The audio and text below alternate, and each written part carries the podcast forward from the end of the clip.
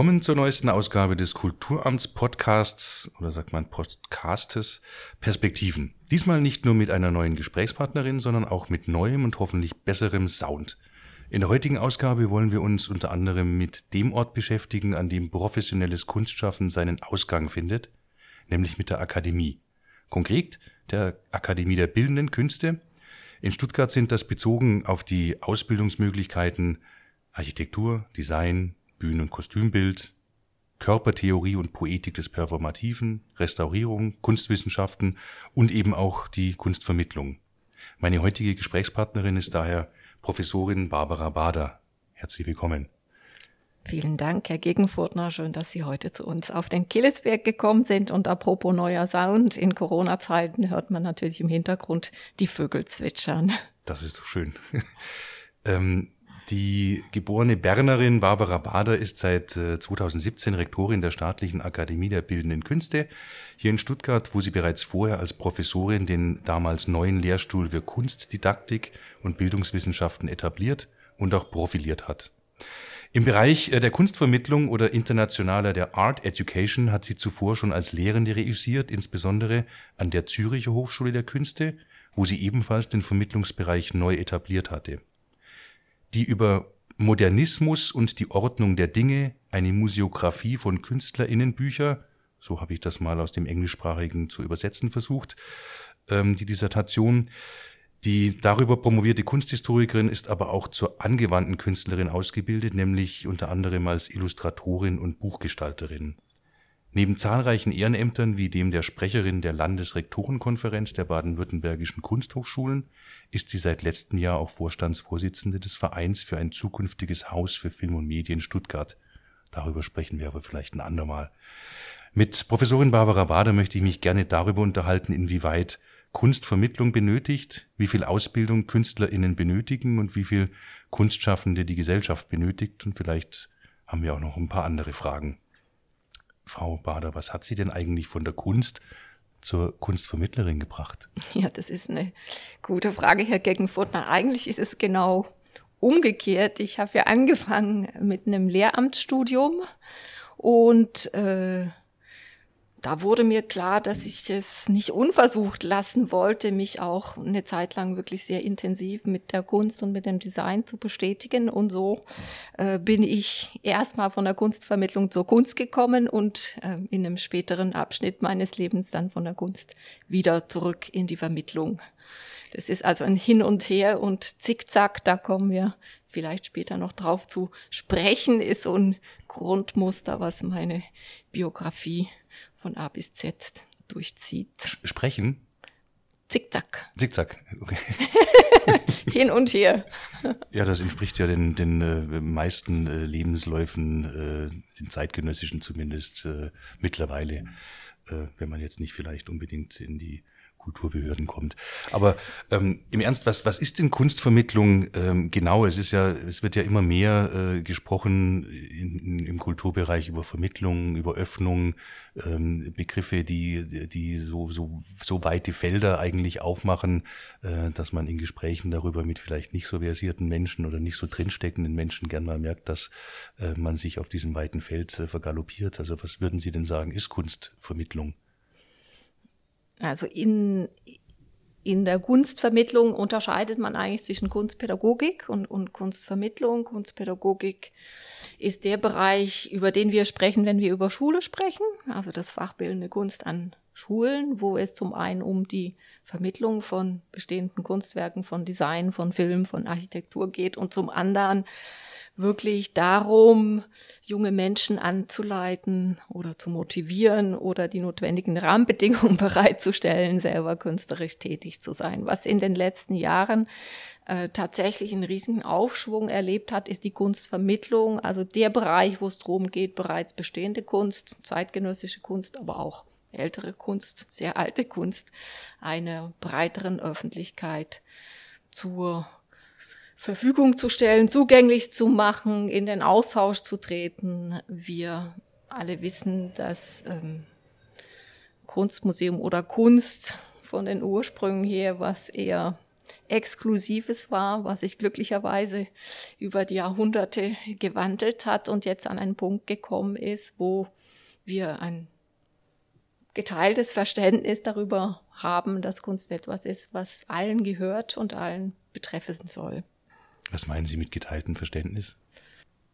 Ja, diese Schwellenangst, die, glaube ich, auch meine Generation noch mit betroffen hat, ins Museum zu gehen, ähm, dran zu glauben, dass die Kunst was mit mir zu tun hat, dass nicht nur Kunst ist, was mindestens fünf mal vier Meter groß, flach und in Öl gemalt ist, hat sich in den letzten 30, 40 Jahren unwahrscheinlich verändert, würde ich sagen. Ob schon ich mit Ihnen einig gehe, so habe ich Ihre Frage verstanden, dass wir natürlich längst noch nicht am Ziel sind, aber die öffentliche Wahrnehmung dessen, was der öffentliche Auftrag von öffentlichen Kulturinstitutionen ist, hat sich meiner Meinung nach schon fundamental geändert in den letzten 10, 20 Jahren und wem die Kunst gehört. Da könnte man jetzt einsteigen in Diskurs über koloniale Kunst. Da könnte man einsteigen über Diskurse, Kunst von Frauen. Da könnte man einsteigen ja, sie, sie kennen all die Debatten, also die, die, die, die Grundhaltung dessen, dass Kunst etwas ist, was nicht exklusiv hinsichtlich Gender, hinsichtlich ähm, sozialem Status ist. Da sind glücklicherweise große Veränderungen geschehen. Würden Sie denn sagen, dass es auch große Veränderungen im ähm, Künstlerinnenbild gibt in den letzten 30 Jahren, von denen Sie sprechen? Ja, auch diese Frage würde ich mit Jein beantworten, im Sinne, dass hier sehr, sehr viel in Gang gekommen ist.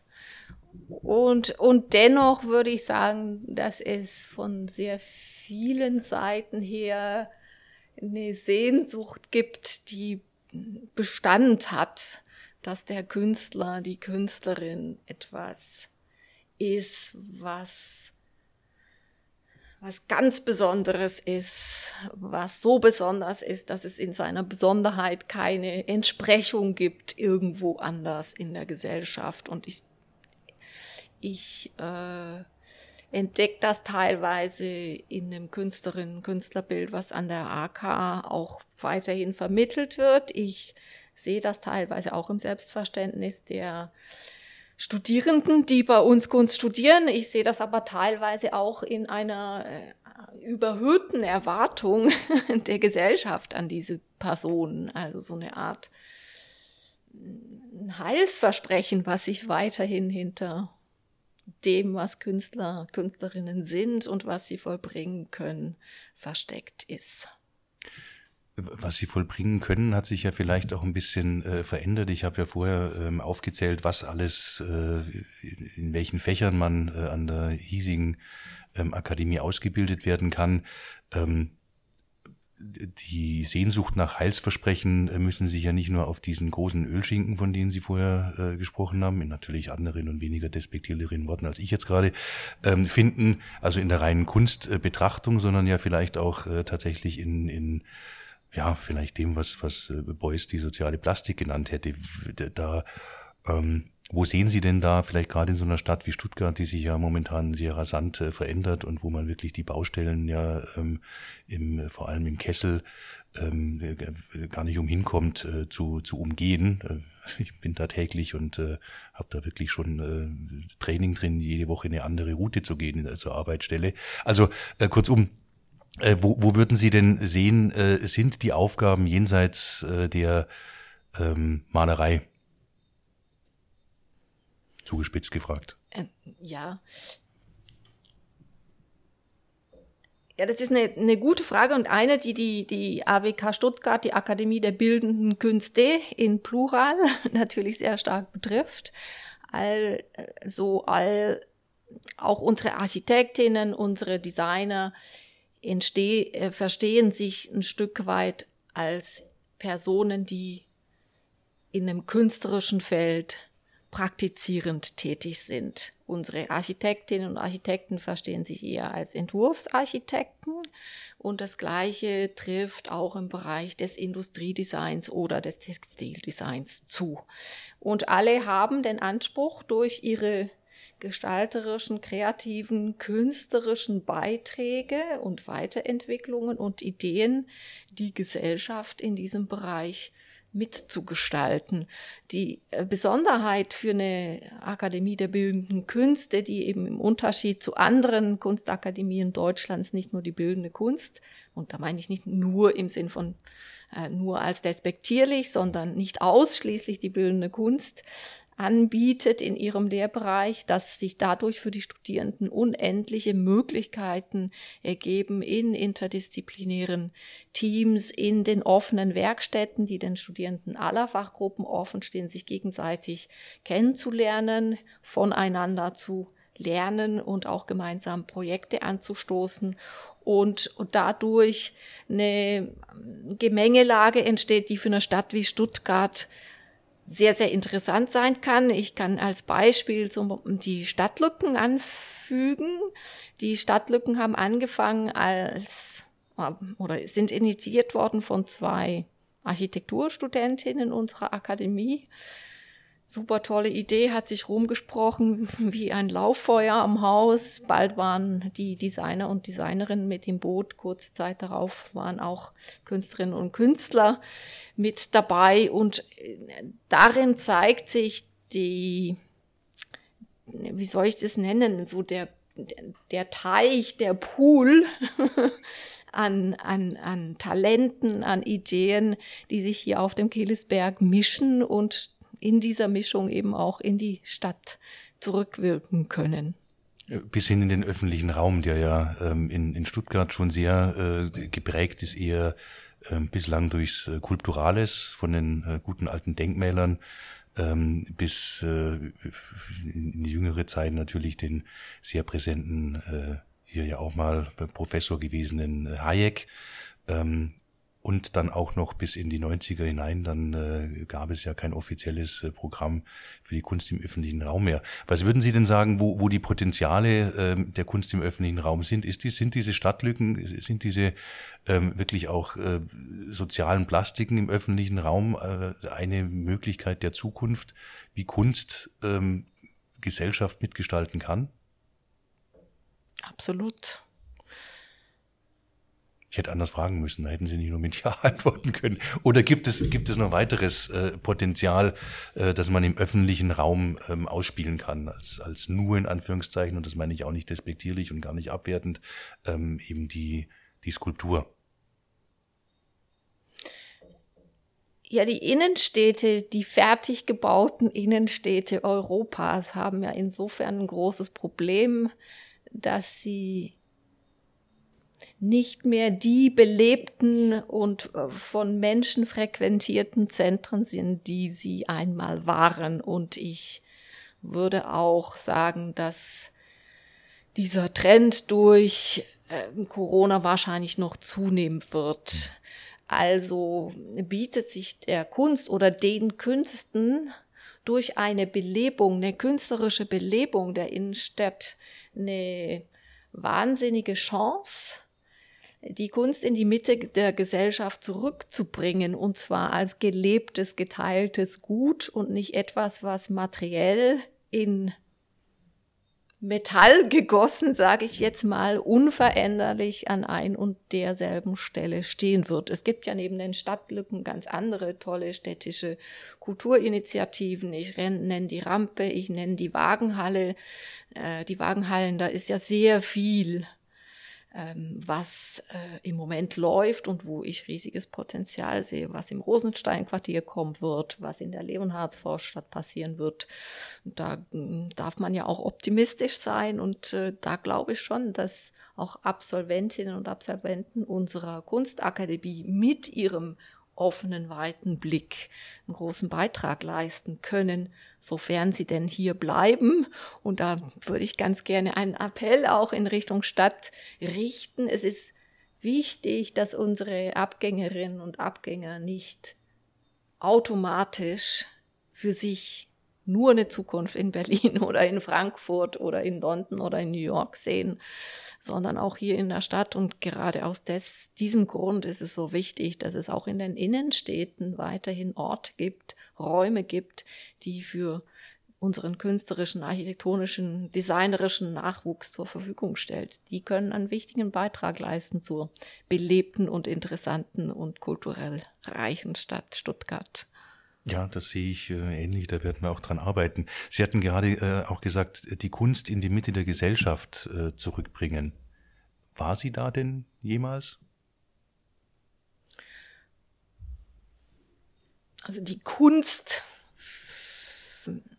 ja, ist eine Frage der Definition wie immer. Ich hätte vielleicht besser sagen, die, die, die, die Kultur, die gemeinsame, die öffentliche Kultur in den Kern der Gesellschaft zurückbringen. Und damit meine ich nicht nur die soziale Mitte, sondern ich meine auch die geografische Mitte. Also wenn man sich städtebaulich umsieht in, in, in Europa und auch anders, wo Künstlerinnen und Künstler nisten und auch Designer und auch Architektinnen nisten sich überall dort ein, wo es Brachen gibt.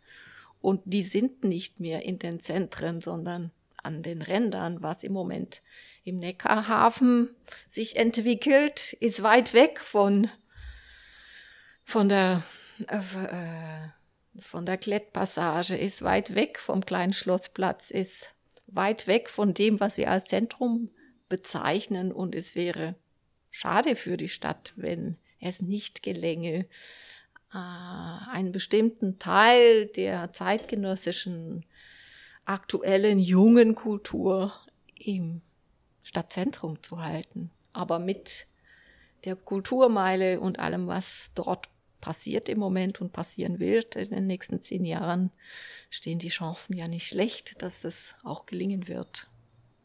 Ja, das ist ein äh, guter, guter Hinweis von der Kulturmeile, die ja sehr institutionell geprägt ist ähm, auf, die, auf die freien Künste zu kommen. Ähm, wie, wie würden Sie denn äh, beschreiben, wo die Möglichkeiten sind, wie sich, wie sich Kultureinrichtungen, ganz egal ob äh, welche der Stadt, des Landes oder private, ähm, auch den, den freien äh, Kunst- und Kulturschaffenden ähm, öffnen können? Also aus meiner Sicht geht es um eine Öffnung in zwei Richtungen. Natürlich in Richtung der freien Kunst, aber eben auch in Richtung der Kunst- und Kultur interessierten Öffentlichkeit. Und ich finde, dass äh, mit den Architekturen der neu gebauten oder umgebauten Kulturinstitutionen und noch zu bauenden Kulturinstitutionen an der Kulturmeile da schon was als Bild, als Symbol transportiert, was genau diesen Inhalt beinhaltet. Also ein, ein, ein Stadtpalais, was offen ist in beide Seiten, was die, den öffentlichen Raum mit einbezieht, was vielen Nachwuchskünstlerinnen und Künstlern, Designern, kulturell tätigen Personen eine Plattform bietet, nebenan die neue Bibliothek mit den mit, mit diesen großen Treppenfluchten im Außenraum, die zum Verweilen einladen und, und ähm, hoffentlich irgendwann mal auch die Innenstadt nicht durch eine Straßenschneise ähm, abgetrennt vorfindet, sondern auch da eine Brücke schlägt in, in das ursprüngliche historische Stadtzentrum. Also das wäre dann ähm, diese diese Schneise oder diese Brücke, dieser Brückenbau äh, in die Stadt äh, bringt bringt vielleicht auch nochmal zurück zur zur ursprünglichen Ausgangsfrage der ähm, der der Kunstvermittlung ähm, beziehungsweise vielleicht auch der mh, hm, Vermittlung des Kunstschaffens ähm, dahingehend. Ich habe mir nochmal die die Zahlen der Künstlersozialkasse ähm, angesehen äh, der letzten 30 Jahre, sagen wir mal des äh, des äh, Vereinigten äh, Deutschlands äh, die Zahlen der Kunstschaffenden aller Sparten, das ist relativ gleichbleibend, ähm, haben sich ja deutlich erhöht, drei, verdrei bis vervierfacht. Ähm, die ähm, Einkommen sind relativ niedrig geblieben überall, auch in, leider in allen Bereichen, ob bildende Kunst, Musik, Wort oder darstellende Kunst. Trotzdem gibt es ja habe ich den Eindruck, weiterhin einen großen äh, Trend kann man nicht sagen, aber weiterhin großes Interesse, Kunst, Künste zu studieren. Warum ist das so? Ja, das ist, das ist eine gute Frage. Es hat sicher zum einen damit zu tun, über diesen, äh, das mit einem künstlerischen Studium eine gewisse Sehnsucht nach Freiräumen, nach großer Subjektivität, nach Zugewandtheit zu Menschen mit einhergeht. Und diese Sehnsucht nach Selbstausdruck, nach Raum für Selbstausdruck, Raum für Selbstbeschäftigung, der ist ungebrochen. Mhm. Wir werden jedes Jahr überrannt mit Bewerbungen für alle Studiengänge. Manchmal sind die einen ein bisschen prominenter als die anderen. Da gibt es auch Wellenbewegungen, aber insgesamt ist das Interesse ungebrochen. Auch wir haben im Vergleich zu vor 30 Jahren viel mehr Studierende. Also die Zahlen, die Sie vorhin genannt haben, was die Künstlerinnen oder die, die, die Filmemacherinnen, Designerinnen angeht, das sehen wir bei uns, bei uns am Haus genauso. Mhm.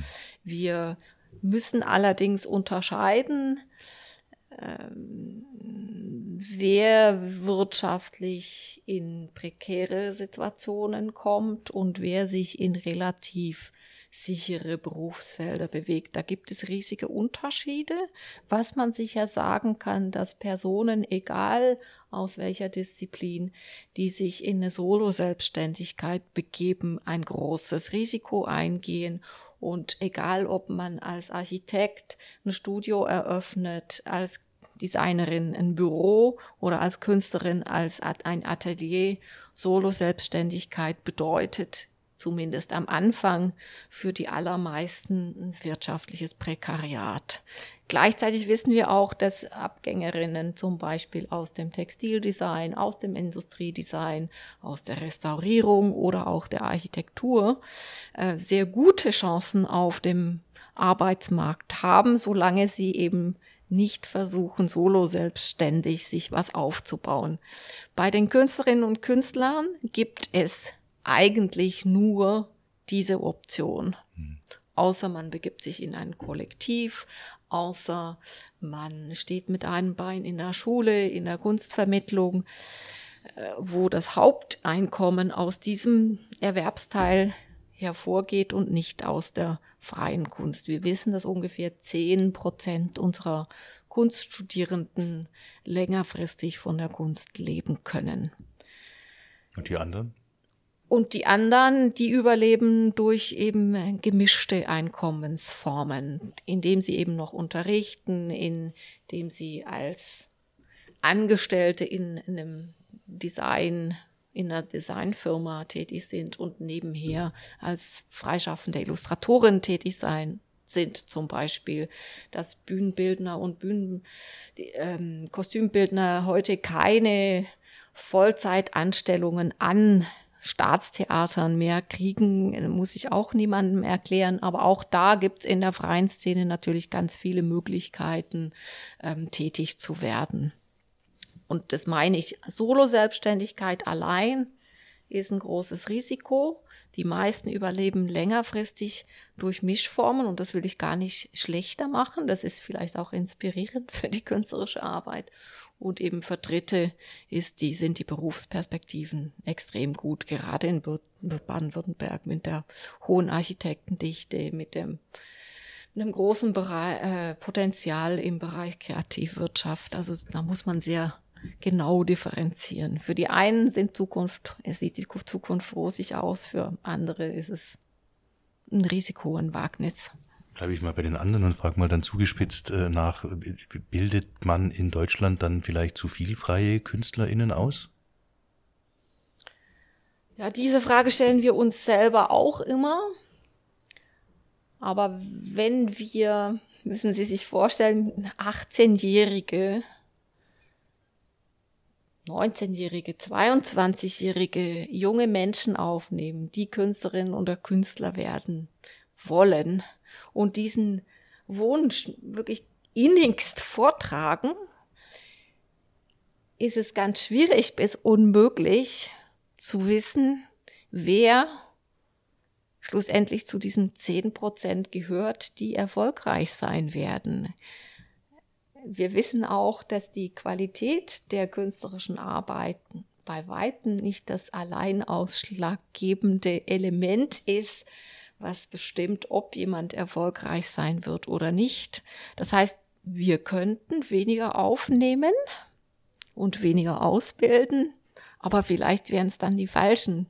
Und das ist eine ganz, ganz, ganz schwierige Frage. Zudem ist eine Beschäftigung mit sich und der Welt in nicht sprachlogischer oder ökonomischer Form, sondern in künstlerischer Art und Weise nie verkehrt.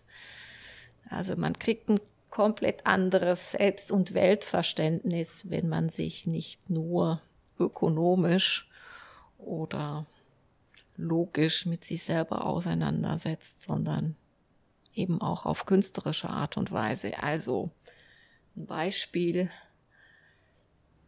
jetzt als, als, als Kunst- oder Kulturkonsumentin, wenn ich Oblomov gelesen habe,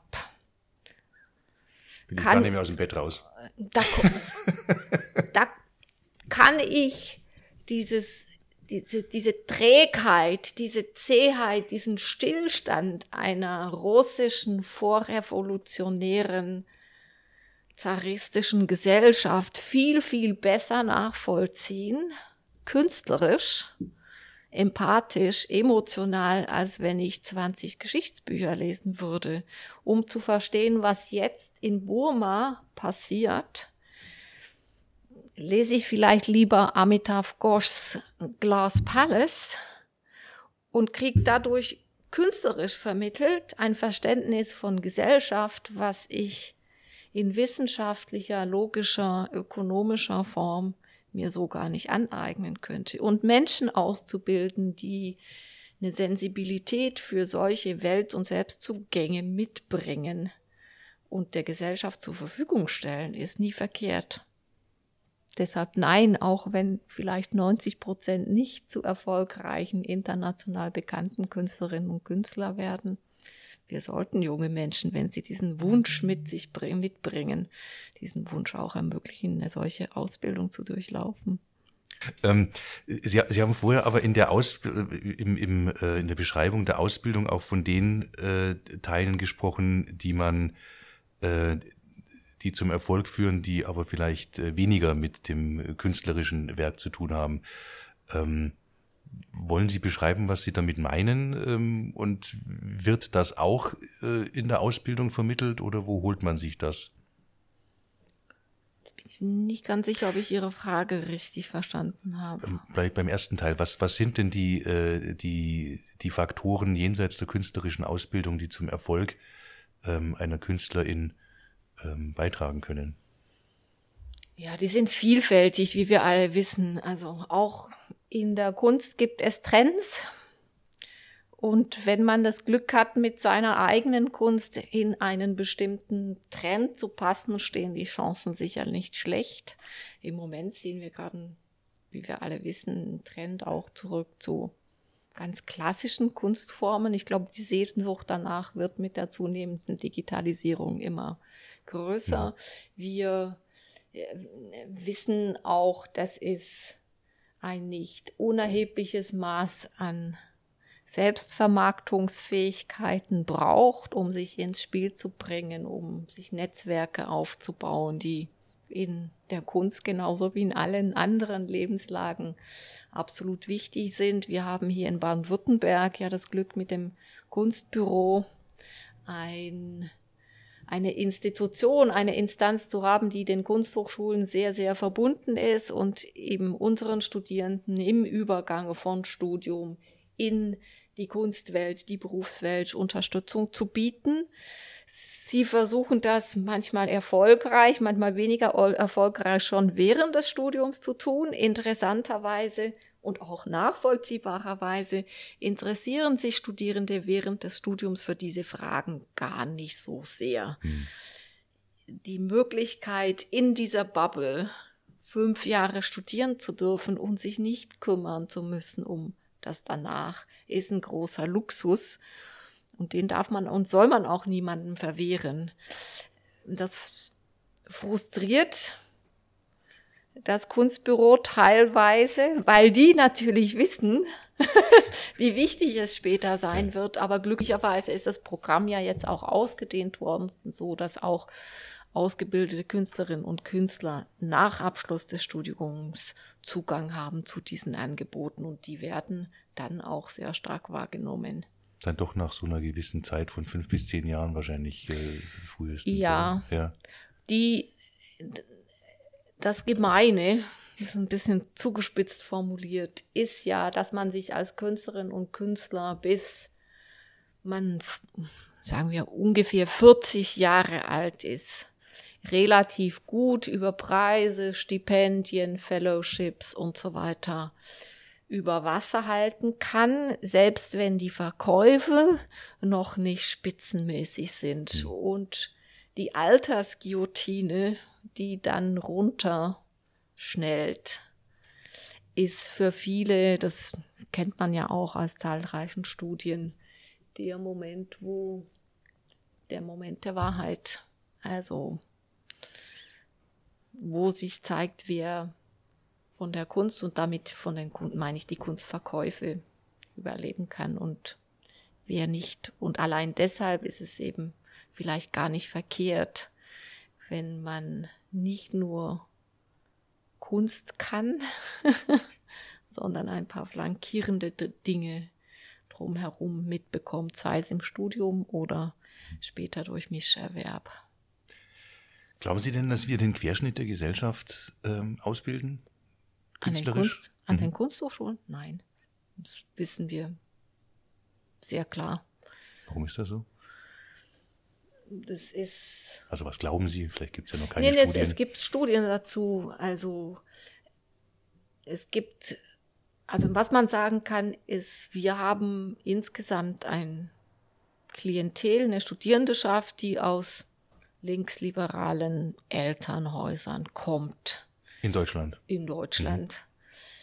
Für die Kunst und Kultur einen Wert hat und damit als Zukunft für sich und die eigenen Kinder überhaupt erst denkbar ist. Es gibt auch ganz lustige Studien, wo deutlich wird, dass ähm, Studentinnen und Studenten an Kunsthochschulen nur in ganz seltenen Fällen die erstgeborenen Kinder sind, sondern mit einer viel größeren Wahrscheinlichkeit die Zweit- oder Drittgeborenen sind. Also Erst was Sicheres aus, aus der Familie machen und dann. Ja, oder die Eltern sind zuversichtlicher, oh, dass aus ihren Kindern, egal wofür sie sich entscheiden, was wird. Und vielleicht sind sie auch einfach entspannter äh, und denken und glauben, dass ihre Kinder schon wissen, was zu ihnen passt und was für sie gut ist. Und wenn wir diesen Querschnitt, äh, so wie Sie es beschreiben, noch nicht so ganz äh, in den Kunsthochschulen haben, wie würden Sie denken, kann man das herstellen, erreichen, sich annähern?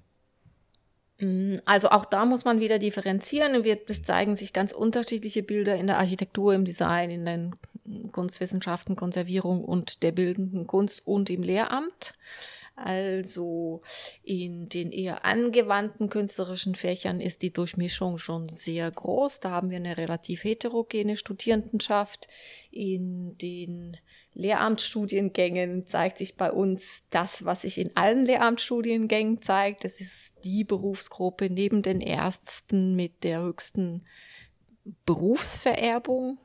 Also wer hier Lehramt studiert, hat mit sehr, sehr großer Wahrscheinlichkeit mindestens ein Familienmitglied, der oder die auch schon Lehrerin oder sogar Lehrerin für bildende Kunst ist. Und in der freien Kunst ist die Streuung tatsächlich am niedrigsten. Da ist ähm, unser soziales Einzugsgebiet weiterhin sehr homogen. Also wer nicht bildungs- und kulturnah aufgewachsen ist, wird mit einer sehr geringen Wahrscheinlichkeit sich erstmal bewerben für ein Studium der freien Kunst und die Wahrscheinlichkeit aufgenommen zu werden mit einem Portfolio, was einen gewissen Stallgeruch vermissen lässt, ist auch nicht sehr hoch. Wie gehen wir vor? Wir haben äh, vor ungefähr sechs oder sieben Jahren das Testgelände eingeführt, wo Jugendliche in den Herbstferien für zwei bis drei Tage an die AK kommen können und in verschiedenen Studienangeboten Akademieluft schnuppern können. Das ist ganz unverbindlich. Ähm, ja, aber wer, die, die große Frage ist, wer zieht für sich ein solches Studium überhaupt in Betracht? Und da sind uns die Hände gebunden. Wir können äh, wir können höchstens selbstkritischer werden hinsichtlich unserer eigenen Aufnahmeverfahren. Ja, vielleicht kann man ja ähm, in den Schulen bereits beginnen, weil Sie vom Lehramtsstudium auch äh, gesprochen haben. Man hört ja immer wieder, ähm, dass Kunst äh, und auch Musik in den ähm, Schulen nicht mehr so vordringlich vorkommen, gerade in den äh, vielleicht ja auch äh, höheren Klassen. Wie nehmen Sie das wahr? kommen Punkt eins äh, die äh, Lehramtsstudierenden denn entsprechend unter? Nehmen Sie da einen Trend wahr, dass äh, es weniger gibt, dass, dass die Stundenzahl geringer werden, dass die Klassen äh, kleiner werden? Was ja eigentlich dafür sprechen würde, dass man auch ein bisschen intensiver in der Schule Kunst ausbilden kann. Aber gibt es da irgendwelche äh, Trends, Entwicklungen? Also mit einer Abiturquote von, sagen wir mal, 50 Prozent in Deutschland und, und dem Kunstfach, was am Gymnasium immer noch durch an Kunsthochschulen ausgebildeten Kunstpädagogen unterrichtet wird, sehe ich persönlich im Moment ähm, keine größeren Entwicklungen. Natürlich wäre es sehr schön, wenn die Kunstfächer mit mehr Stunden dotiert werden. Aber wer ein künstlerisches Abitur machen will, der hat schon sehr auskömmlichen Kunst- und Musikunterricht. Ein großes Defizit ist festzustellen in der, in der Grundschule. Da ist bei weitem und schon länger nicht mehr sichergestellt, dass diese Fächer auch durch ausgebildete Lehrkräfte unterrichtet werden. Und äh, das ist ein großes Problem, dass die frühkindliche Bildung ganz wesentliche Bausteine legt für eine spätere Entwicklung, ist uns allen bekannt, ist auch hinlänglich wissenschaftlich nachgewiesen. Und das stimmt mich schon traurig. Ich weiß auch, dass das in vielen Fällen keine böse Absicht ist. Ich weiß, dass in den Grundschulen häufig auch ähm, Mangel an ausgebildeten Lehrkräften herrscht. Es gibt auch Initiativen, Künstlerinnen und Künstler da verstärkt einzubinden.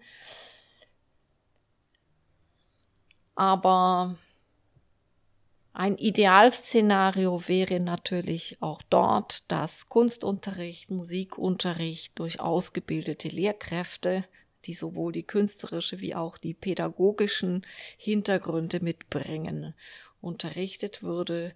Davon sind wir im Moment weit entfernt und das ist etwas, was mich nachdenklich stimmt und was nicht gut ist. Nicht für die Gesellschaft und nicht für unseren Aus Nachwuchs und auch nicht für kulturelle Inklusion. Gibt das, ähm, dass die, die Studienstruktur gäbe die her, ähm, dass man, dass man Fachkräfte ähm, an der Akademie ausbildet für die äh, Grundschule? Oder wo würden Sie äh, vorschlagen, könnte man ansetzen, um diesen Mangel, so wie Sie ihn beschreiben, ja, äh, Abhilfe zu schaffen?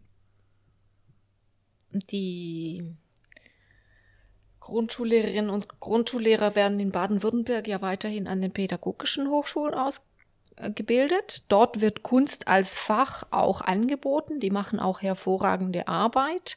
Aber wie wir alle wissen, müssen auch ähm, Studierenden an den, Studierende an den PH gewisse äh, Fächer anwählen. Und daraus ergibt sich automatisch, dass man gewisse Fächer dann nicht wählt wenn eine Schulleiterin, ein Schulleiter dann einen bestimmten Pool an Lehrkräften hat und einen bestimmten Pool an Stunden, die zu unterrichten sind, passt das manchmal nicht.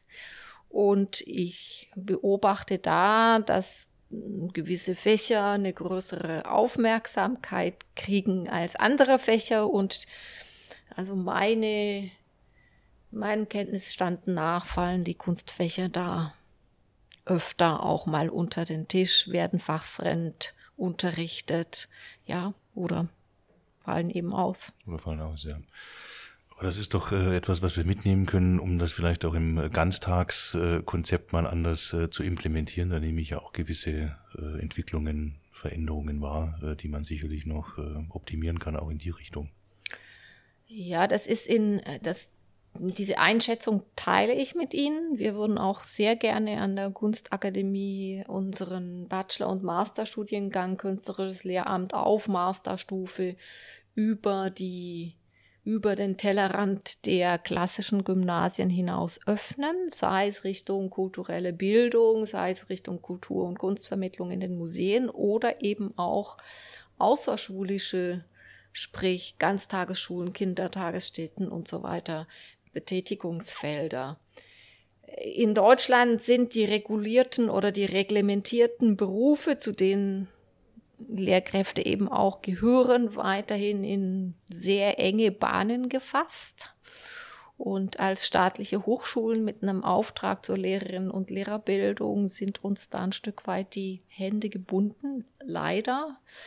Wir nehmen wahr, damit sind wir wieder am Anfang, dass ganz viele Künstlerinnen und Künstler neben ihrer künstlerischen Tätigkeit auch eine pädagogisch, ein pädagogisches Interessen mitbringen. Aber wir dürfen diese Grauzone nicht abdecken. Wir dürfen zum Beispiel kein Nebenfach Kunstvermittlung oder äh, kulturelle Bildung anbieten, welches zum Beispiel auch Künstlerinnen und Künstler belegen könnten, weil das nichts mit dem engen Bildungsauftrag bilden Sie bitte Gymnasiallehrkräfte für das Fach Bildende Kunst aus zu tun hat. Wir finden das persönlich sehr schade. Wir finden auch, dass es nicht mehr der heutigen Ausbildungssituation entspricht. Und wir sehen mit Blick auf eben Solo-Selbstständigkeit in den Künsten und den Erwerbsfeldern, die von selbstständigen Künstlerinnen und Künstlern bespielt werden, auch einen großen Bedarf, diesen Bereich als Ausbildung abzubilden und damit auch zu professionalisieren.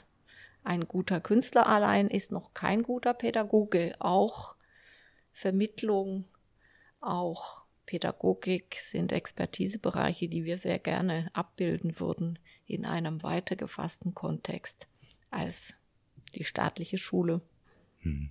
Sie sagten selbst, dann sind wir wieder am Anfang. Ich äh, hätte jetzt auch gedacht, dass mit diesem Möglichkeitsraum, den Sie jetzt aufmachen und der uns ja ähm, allen sozusagen noch ein paar Aufgaben mitgibt, ähm, dieses Gespräch dann ähm, tatsächlich auch zu einem runden Abschluss äh, gebracht haben. Frau Bader, ich danke Ihnen ganz herzlich für das Gespräch und äh, Sie haben die, ähm, die offenen ähm, Herausforderungen, die ja vor dem weiten Feld der Künste äh, liegen, ja auch selbst beschrieben. Ich wünsche Ihnen alles Gute dafür. Vielen Dank.